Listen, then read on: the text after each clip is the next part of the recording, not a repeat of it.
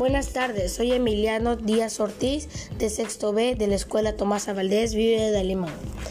Hoy tocaremos el tema mitos de sexualidad, donde para eso hice unas preguntas donde me apoyé de dos personas adultas. Empecemos con la primera pregunta. ¿Dónde puedes obtener información confiable para conocer más acerca de la sexualidad humana? Primera respuesta en hospitales, libros, folletos, páginas oficiales del sector de salud. Segunda respuesta, con mis padres y conferencias.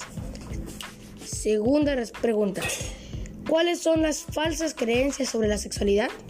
Primera respuesta, que las personas con alguna discapacidad física no tienen deseos sexuales, que el deseo sexual tiene una edad determinada.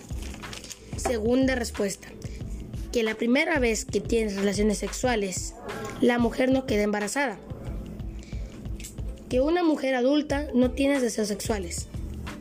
Vamos con la tercera pregunta. ¿Qué acciones de prevención de, de, infecciones de transmisión sexual y embarazos en adolescentes se realizan en el lugar donde vives? Primera respuesta. Pláticas y conferencias sobre sexualidad, el uso de condones y otros métodos anticonceptivos Segunda respuesta.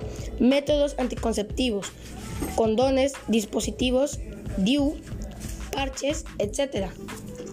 Cuarta pregunta. ¿Cuál es la importancia de los sentimientos y el afecto en la reproducción humana? Primera respuesta. La responsabilidad y el compromiso de la pareja. pregunta 5. ¿Qué significa equidad de género? Primera respuesta. La igualdad del hombre y la mujer.